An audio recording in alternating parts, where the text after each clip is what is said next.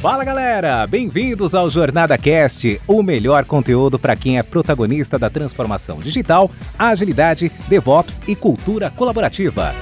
Essa iniciativa é realizada com todo carinho pela comunidade Jornada Colaborativa, que é formada por pessoas apaixonadas em compartilhar conteúdos inspiradores com ajuda financeira para instituições carentes. Aqui você ouvirá entrevistas com convidados especiais, incluindo cases práticos dos nossos livros, e terá diversos insights para aplicação no seu dia a dia. O Jornada Cast agradece às organizações que contribuem para uma comunidade ainda mais forte e a nossa terceira temporada é patrocinada pela Dynatrace, uma grande empresa que é referência em tecnologia e DevOps.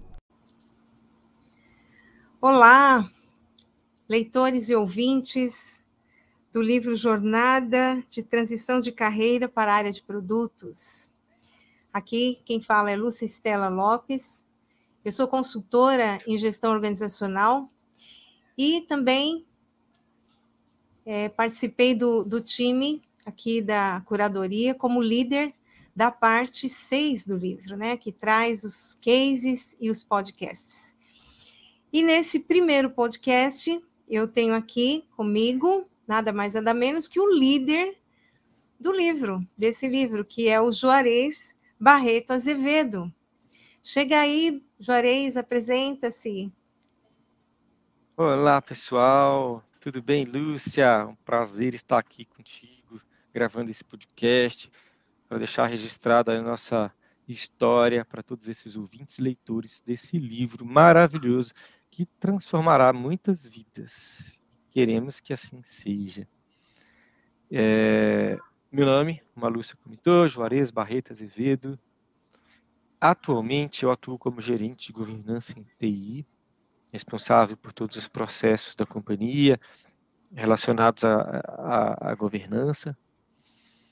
E tive a oportunidade, durante a minha carreira, de atuar como Product Owner e atualmente gerencio uh, as equipes que trabalham com agilidade, os squads, a contratação de fornecedores dentro do universo ágil, usando contratos ágeis, né, aproveitando todo esse meu skill, essa bagagem adquirida na jornada, que vocês vão saber um pouquinho mais nesse podcast.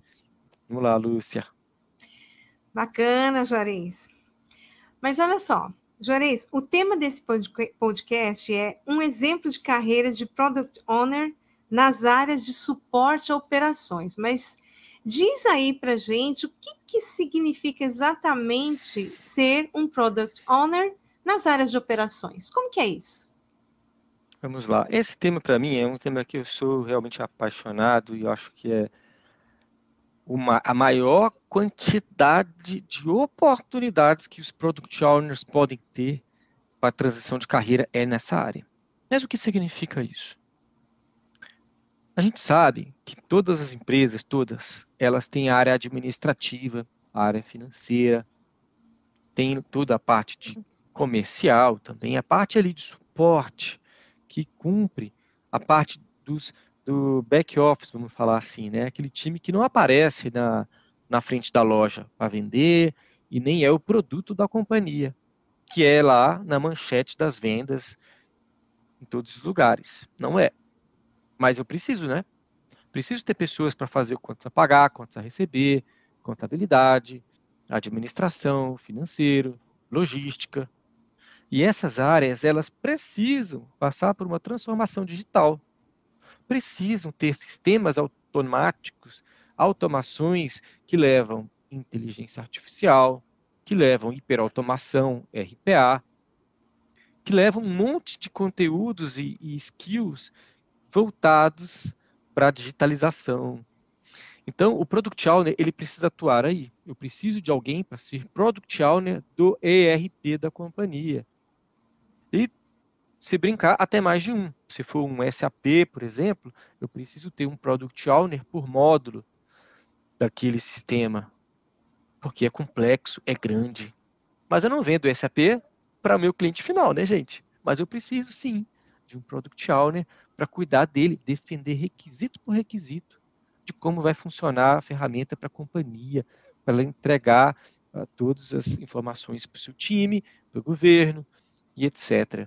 Então, Product Owner de operações, áreas de suporte, Lúcia, abrange tudo isso que está por trás. Você imagina essas grandes companhias que têm suas lojinhas dentro do shopping para vender para os clientes, mas ela tem um escritório lá na Avenida Paulista, na Berrine, com 30 andares.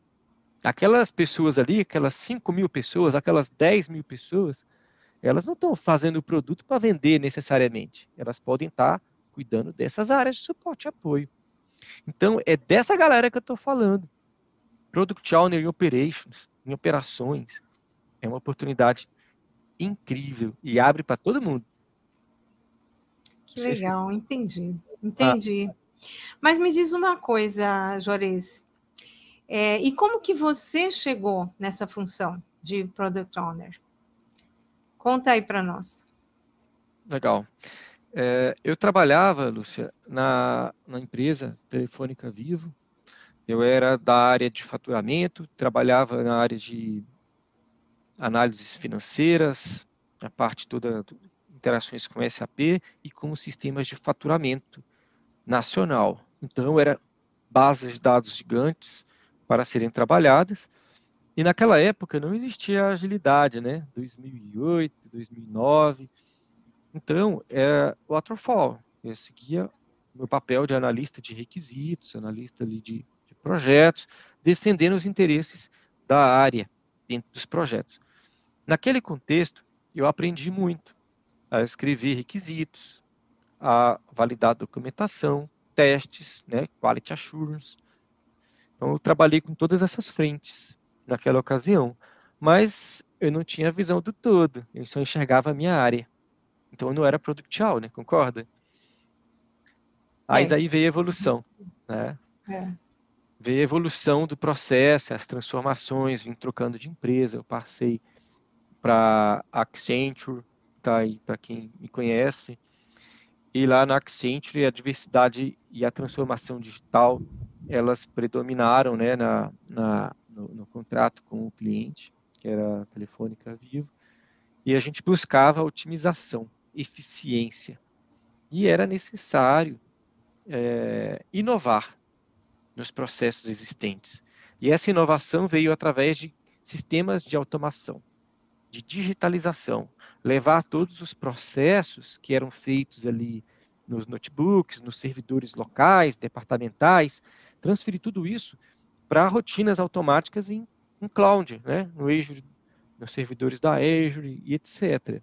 Então, nessa oportunidade, além de desenvolver os aplicativos de automação, eu também tive a oportunidade de liderar os squads, porque naquela época, é até engraçado comentar aqui, mas o meu primeiro squad, em 2018, eu não sabia nem o que era Scrum. Eu aprendi ali. Falar assim, Juarez, você tem que aprender Scrum. Recebi esse feedback da minha liderança. E já com squad, para cuidar. Falei, nossa, e agora, né? O que, que é isso? É Scrum. Não sabia nem o que era. Eu tinha uma noção básica de ágil, né? De post-it, de história, user store, mas não Scrum. E a partir dali eu me dediquei, corri atrás, estudei bastante para conseguir construir ali uma base de, de hard skill, né, de metodologias ágeis e ajudar cada vez mais o time a atrapalhar menos a equipe. Então, a partir dali, Lúcia, é que eu consegui começar a assumir esse papel de product owner. É, realmente é, foi todo um contexto de transformação, né? Você deve ter enfrentado desafios, né, Juarez? Conta para nós quais foram os maiores desafios que você teve que enfrentar nessa, nessa passagem de transformação digital e tudo mais. Eu, é, eu colocaria três grandes desafios para ficar fácil, né? Uhum. Acho que o primeiro, o primeiro foi é, entender que eu precisava correr atrás da agilidade, estudar para ficar mais próximo da equipe de desenvolvimento e não atrapalhar o time. Acho que esse era o primeiro e eu corri atrás, eu me matriculei no, nos cursos bem legais e de formação mesmo, um ano de estudo Então, esse foi um desafio grande para mim. Eu tive que estudar sexta, sábado, de noite, todo dia de noite eu estudava. Então, uhum. esse foi um uhum. grande desafio, adquirir conhecimento. Ah, foi fácil? Foi fácil, não. Eu tive que abrir mão de muita coisa, tive que estudar de noite, como se fosse uma formação, uma faculdade mesmo. Não tem nada simples.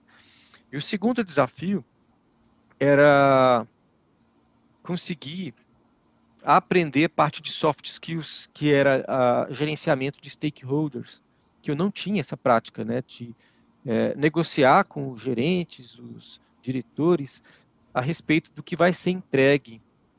Então, essa parte não estava no curso das formações. Eu tive que aprender um pouco apanhando. É, e não foi pouco tempo apanhando, né? Demorou para poder pegar esses soft skills e entender o jogo por trás da, do gerenciamento de produto de stakeholders. E se eu colocasse um último desafio aqui para completar, é, eu colocaria a estabilidade e saber o colocaria assim como a, a perenidade desse trabalho, né? Você tem uma navega, navega por vários produtos quando é operations, você está fazendo um trabalho de dois meses, acaba. Aí você tem um período ali de ansiedade entre um produto e outro, até você pegar o outro, aí você tem que tocar.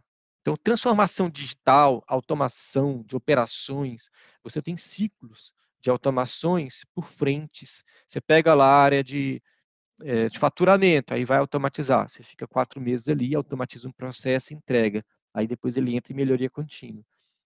Mas quando é, pessoa com um skill, uma bagagem muito boa para a empresa, você vai acabar sendo é, alocado para trabalhar em grandes projetos que precisam de uma alavanca, de tração. Então, você vai acontecer de você sair de um projeto, você terminou, mas não terminou 100%, e você ter que largar aquele osso e pular para um outro para começar do zero. E deixar aquele outro tocando em paralelo com uma equipe que está ali iniciando, que pode é, sair alguma coisa do trilho e você tem um pouquinho de apego com aquilo. Né? Essa transição de um projeto para o outro também é um desafio muito importante a ser considerado nessa carreira de transição é, POPM dentro de operations. Sim, entendi. Então, olha só, né, como que é, realmente precisa ter persistência e enxergar, né, os caminhos, né, para poder é, transpor aí qualquer dificuldade que vem aí e realmente enfrentar esses desafios. Muito legal. É, e aí, Juarez, me fala uma coisa. Diante disso, né? Porque quando, quando a gente vê é, é, é, os desafios chegando, né? E nós persistimos, nós começamos a enxergar oportunidades, né? Eu queria saber de você quais oportunidades você conseguiu vislumbrar nessa carreira e nesse contexto todo que você vem falando aí para gente. Conta. Legal, Lúcia. Isso vem com alguns. Depois de alguns projetos, você começa a olhar desse jeito mais positivo, com maturidade e aprendizado. No começo, você pode ficar um pouquinho, cara, já vai trocar de projeto de novo, nem terminei aquele. Mas depois eu comecei a olhar como oportunidade, sim, tá? E comecei a vislumbrar que a cada troca de projeto eu ganhava mais visibilidade. Eu olhava mais um olhar de carreira, de crescimento de começar a praticar mais network, trocar até os stakeholders e mostrar quem eu sou para mais pessoas. Então tem que olhar com esse olhar positivo, né? essa transição de projetos, a carreira de é, produtos de operações, né? Como eu comentei, ela é dinâmica, versátil e precisa que o profissional esteja preparado para isso. Então é isso. Eu acho que eu olhava, olhei mais por esse lado de explorar o ambiente e aprender a me relacionar mais com essas pessoas, mesmo tendo essa dinâmica de troca de projetos. Bacana. E olha só, alguma coisa aí deve ter te empolgado, né? Mais nessa carreira, nessa função, não é verdade? Eu queria saber O que, que mais te empolgou em seguir essa carreira? Olha, eu sempre fui um cara que gosta muito de acabativa, de entregar resultados. E eu via nessa carreira, né, de, vamos colocar assim, né, de, de produtos, operations, entrega de resultado. Então eu pegava um problema, uma oportunidade, né, disfarçada de problema, e eu pegava aquilo e conseguia colocar no trilho e fazer as entregas para a empresa sempre ali com qualidade. É, tinha problemas? Também tinha. Teve sprints ruins? Teve.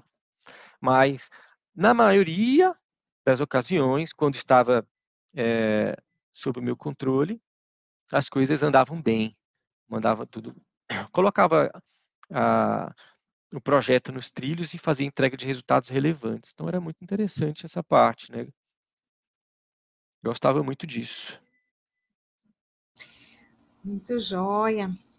Mas, Juarez, uma coisa que, que assim pode surgir, né, como questão, é o seguinte: o PO, ele é uma função de passagem ou não? A pessoa ela pode querer continuar ali, crescer na função, sem precisar pivotar para um outro papel, né, no contexto da agilidade. O que que você, como que você vê, encara isso? Essa pergunta é maravilhosa e excelente, e vai abrir a mente de muitas pessoas aqui, Lúcia. Principalmente as pessoas que nunca entraram nem na, na carreira de produtos, nem de automações, né? A gente fala produtos, mas a gente tem que lembrar desse pano de fundo que a gente está colocando aqui, produtos de operações, que é onde mais tem oportunidades no mundo para quem gosta de automatizar e ganhar eficiência operacional, nossa, vai ter com certeza muita oportunidade.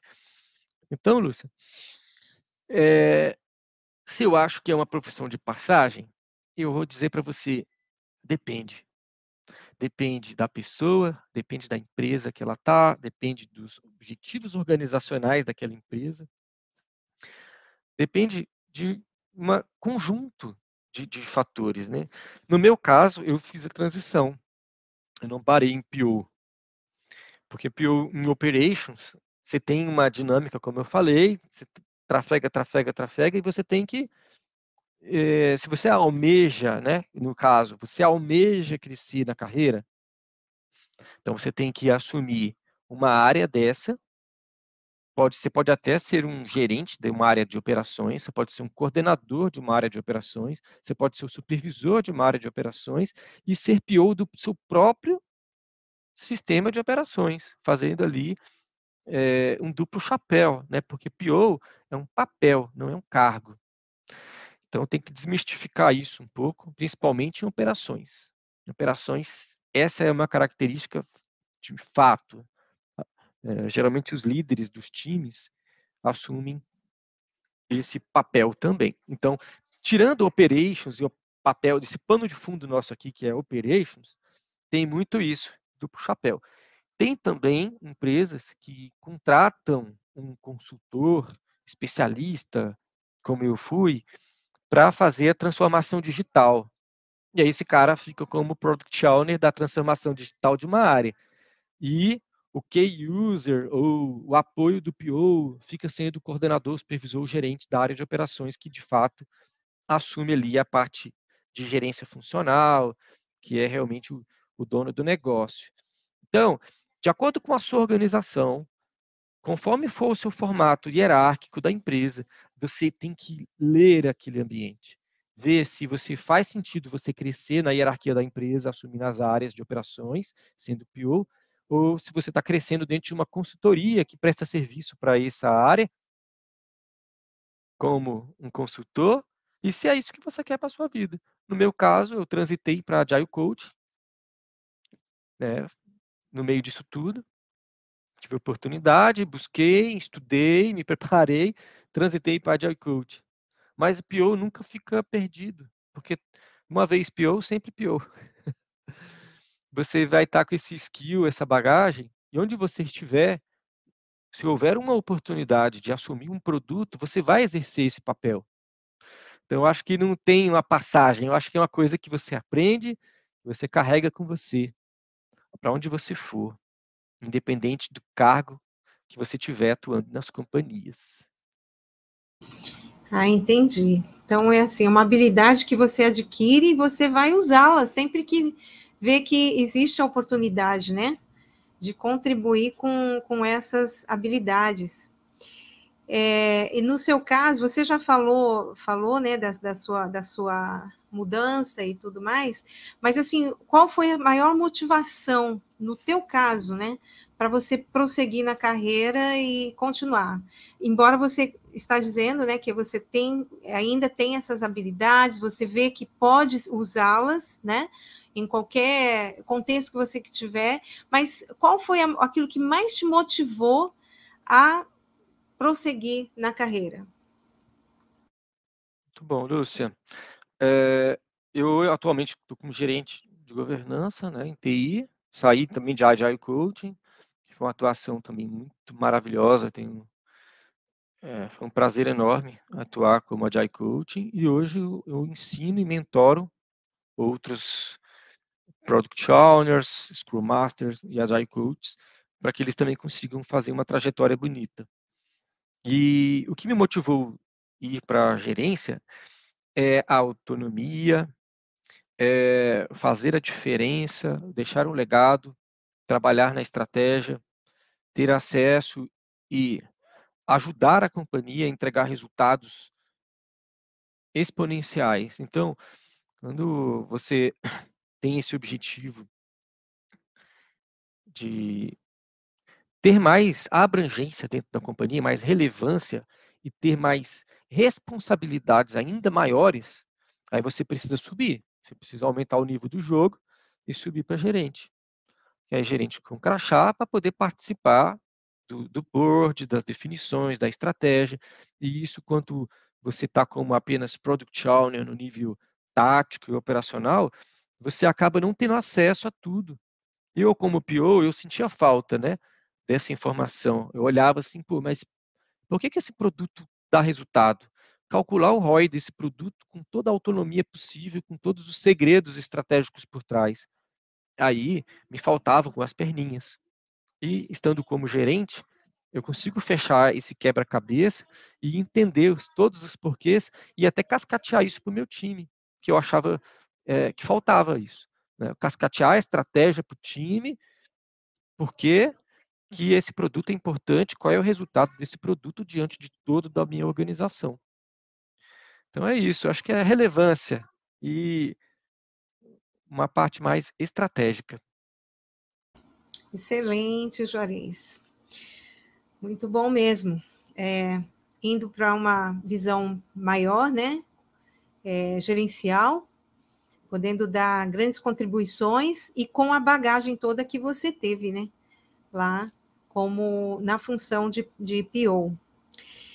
Muito bem, nós estamos já caminhando para o final do nosso podcast. E eu queria agora, Juarez, que você dissesse aí alguma recomendação para os nossos ouvintes, aqueles né, que estão aí em dúvida se segue ou não por esse caminho. O que, que você poderia trazer aí de recomendação? Fala aí. Olha, eu diria o seguinte: o mundo está está indo em direção à transformação digital. Atualmente são algumas ondas. E daqui a pouco vão ser tsunamis. Ou seja, se você não for, o tsunami te carrega. Você precisa se preparar nessa prontidão digital, precisa estar conectado, precisa se reposicionar no mercado estando apto a conduzir esses papéis, seja como coordenador, supervisor ou gerente de qualquer área operacional, nesse nosso pano de fundo aqui que é Operations, você precisa formar o seu time, além de você, para serem bons product owners.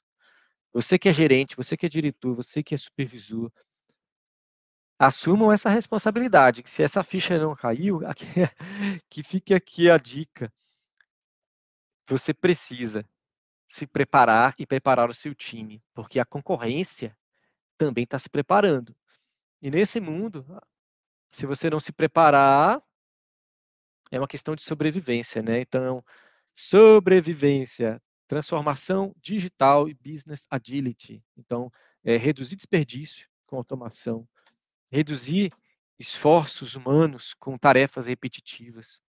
Então, o Product Owner, ele é um cara chave no meio disso tudo, que bota um pé no presente e um pé no futuro. E ele está sempre ali, no meio, levando a sua empresa para o que ela tem que ser amanhã, deixando ela preparada para o futuro, garantindo que as pessoas que estão com você tenham também sucesso, além da sua empresa também ter sucesso. Eu acho que é isso, Lúcia. Acho que esse é um fechamento. E agradeço aqui a oportunidade de gravar esse podcast e torço para que todos os leitores, ouvintes, consigam aí é, tirar a melhor é, orientação possível deste livro, desse podcast e contem conosco, né, durante a sua jornada estaremos sempre online aí, buscando é, trocar figurinhas e melhorar a nós mesmos. Um abraço para vocês. Excelentes recomendações, Juarez.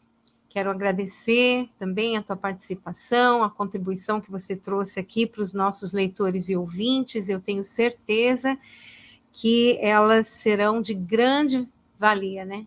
Para todos aí seguirem na, na carreira enfrentando os desafios, se preparando, né, e tendo sucesso, né, no decorrer aí da sua jornada.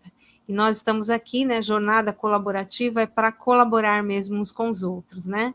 Então é isso aí, pessoal. Aproveitem bastante o conteúdo deste livro e sigam aí para o próximo podcast. Até mais.